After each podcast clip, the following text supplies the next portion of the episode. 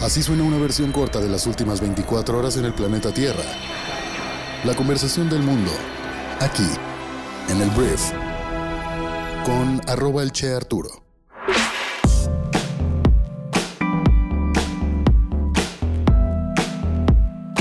Muy buenos días, bienvenidas, bienvenidos a esto que es el Brief para este jueves 28 de julio. Yo soy Arturo Salazar, soy tu anfitrión y uno de los fundadores de Briefy y estamos aquí reunidos para que te informes con las noticias más importantes que debes conocer el día de hoy. Entonces, gracias por estar aquí. Comenzamos con esto que es el Brief.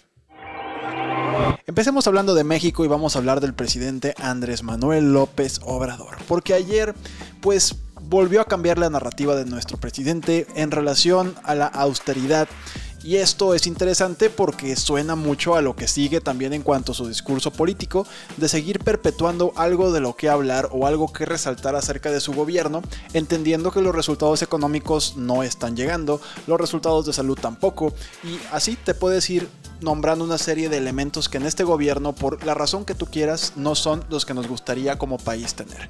Entonces, el presidente de México anunció que su gobierno pasará de la austeridad republicana que era algo de lo que se hablaba de todos los recortes que se iban a hacer en nuestro país para que hubiera ahorros en el gobierno, pero ya no va a ser austeridad republicana, eso ya pasó de moda. El siguiente nivel, según el presidente de México, es que el gobierno va a entrar a la pobreza franciscana, una nueva fase con medidas adicionales para ahorrar en el gobierno federal.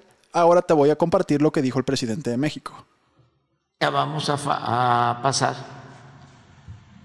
de la fase de la austeridad republicana a una fase superior, que es la de la pobreza franciscana. Este, porque venga, venga. Eh, tengo reunión mañana con el gabinete y vamos a llevar a cabo eh, medidas de austeridad adicionales. Muy bien. Como vamos a reducir bastante Mira, mejor te lo digo yo.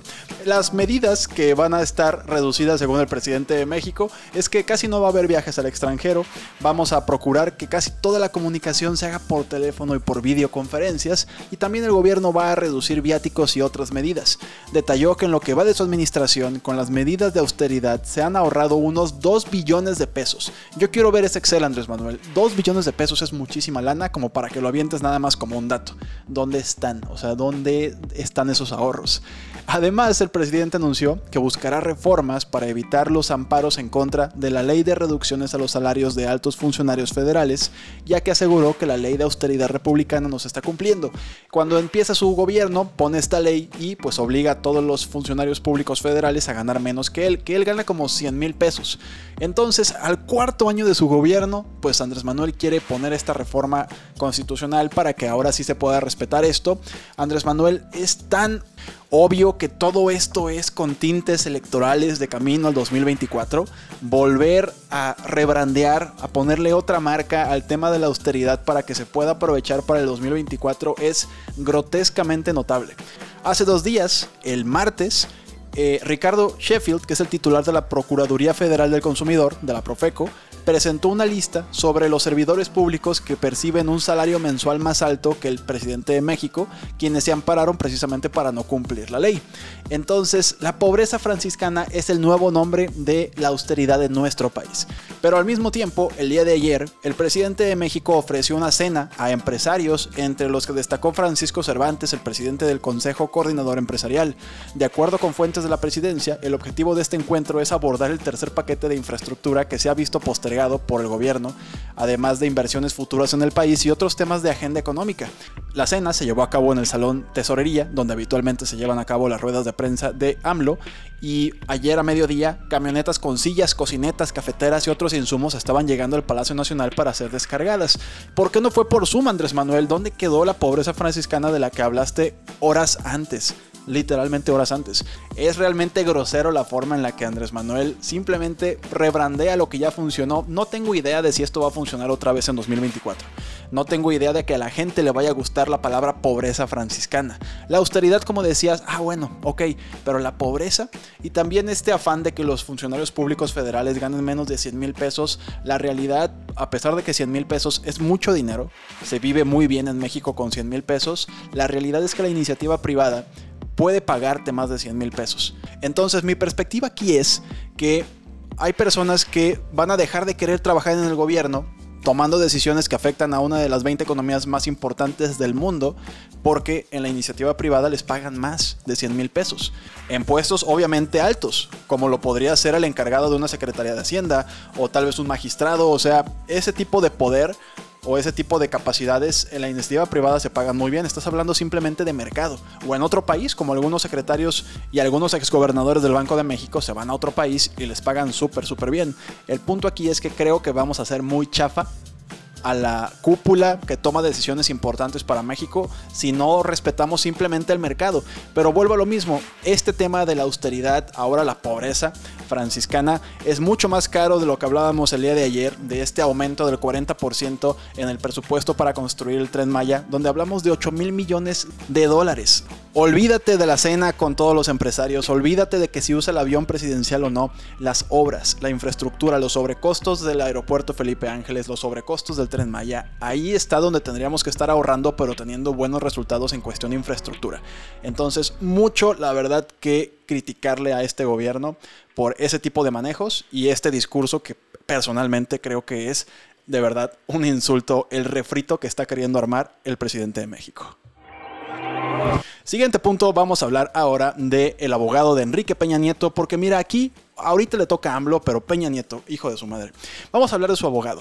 Juan Ramón Collado, abogado del expresidente del Partido Revolucionario Institucional, se anunció el día de ayer a través del diario El País que compró a través de Andorra tres departamentos de lujo en Miami y dos aviones que fueron registrados en Estados Unidos según un informe de la policía de este principado europeo que ha tenido acceso a este medio.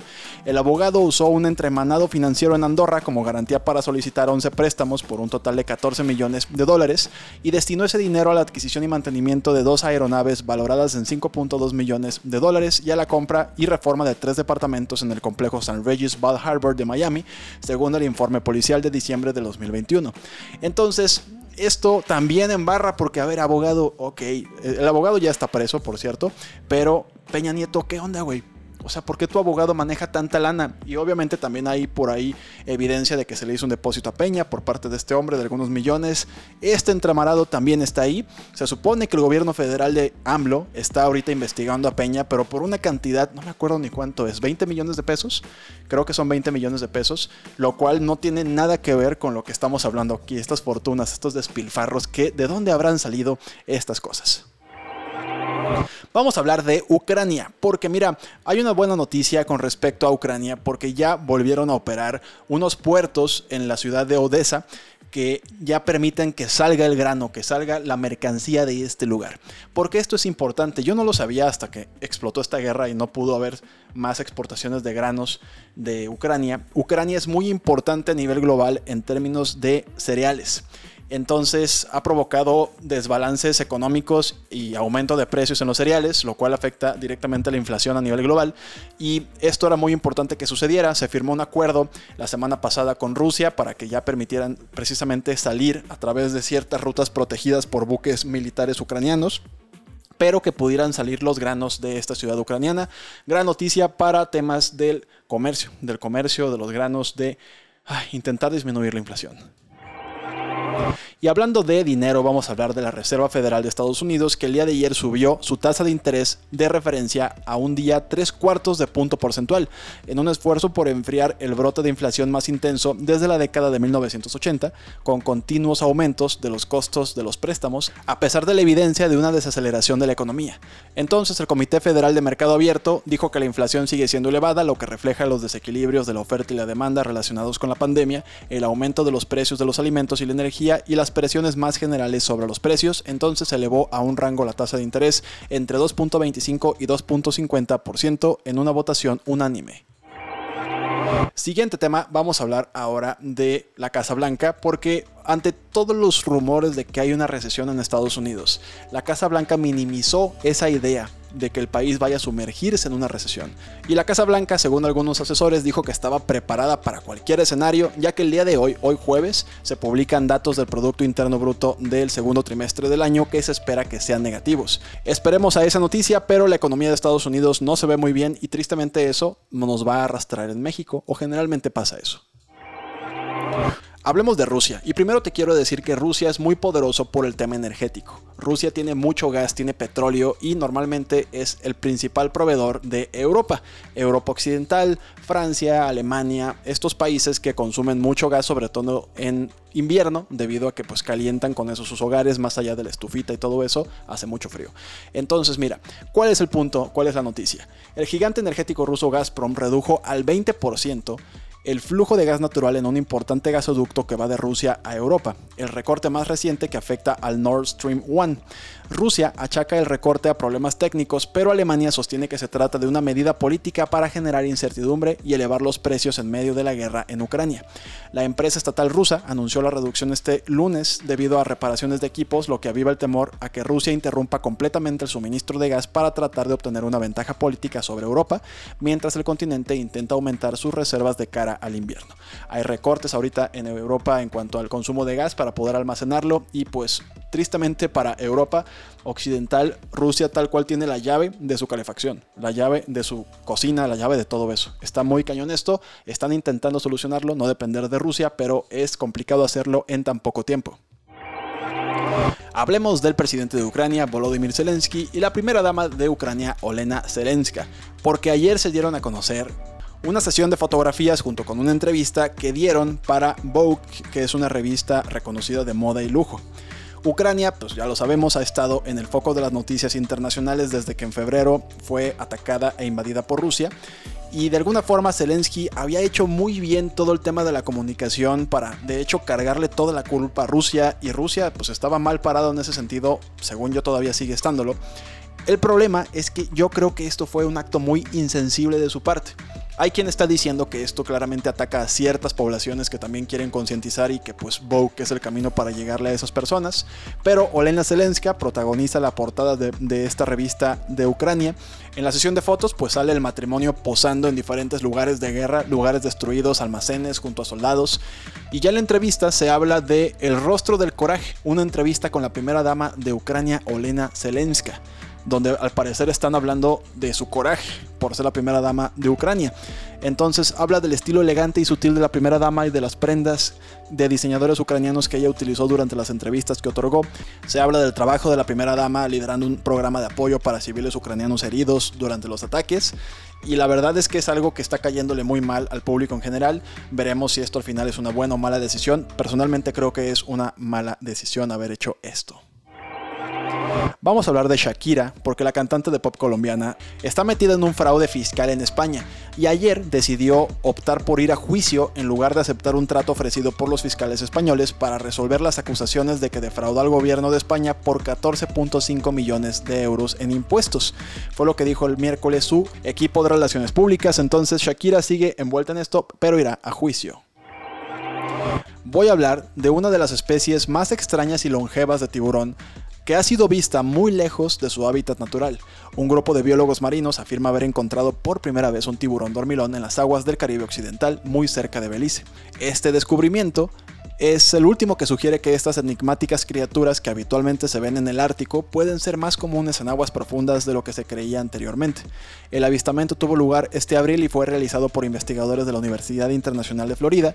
Yo me pongo a pensar si esto tiene que ver con el cambio climático, pero no me hace sentido, a menos de que ya esté más frío el mar debido a que se están deshielando los polos y ahora este tiburón ya está por acá. Estoy un poco confundido, pero intentaré aclarar esta idea. Muy bien, esta fue la conversación del mundo para este jueves. Muchísimas gracias por haber estado aquí. El día de hoy te recomiendo mucho que pases a Briefy a leer o escuchar el resumen del libro The Adaptation Advantage. Este libro escrito por Heather McCowan explora cómo navegar por el futuro del trabajo sin preocuparte de que los robots tomen el control y proporciona información muy procesable sobre cómo aprovechar los atributos humanos únicos que tenemos tú y yo, como la adaptación para sobresalir en este mercado. Al parecer estamos a salvo de los robots y de la automatización, pero todo eso lo puedes conocer en este libro que resumimos hoy y lo puedes encontrar en Briefy. Nuestra plataforma educativa que te ayuda a prepararte rápido con el conocimiento y las habilidades que necesitas para ser brillante en los negocios. Puedes descargar Briefy hoy mismo y comenzar tu prueba de 14 días totalmente gratis. Muchísimas gracias por haber escuchado el programa del día de hoy. Muchas gracias por compartírselo a ese amigo, esa comadre, ese compadre que necesita informarse y no sabe muy bien cómo. Creo que este es un buen punto para comenzar. Gracias una vez más. Nos escuchamos el día de mañana, viernes, en la siguiente edición de esto que es el Brief. Yo soy Arturo. Adiós.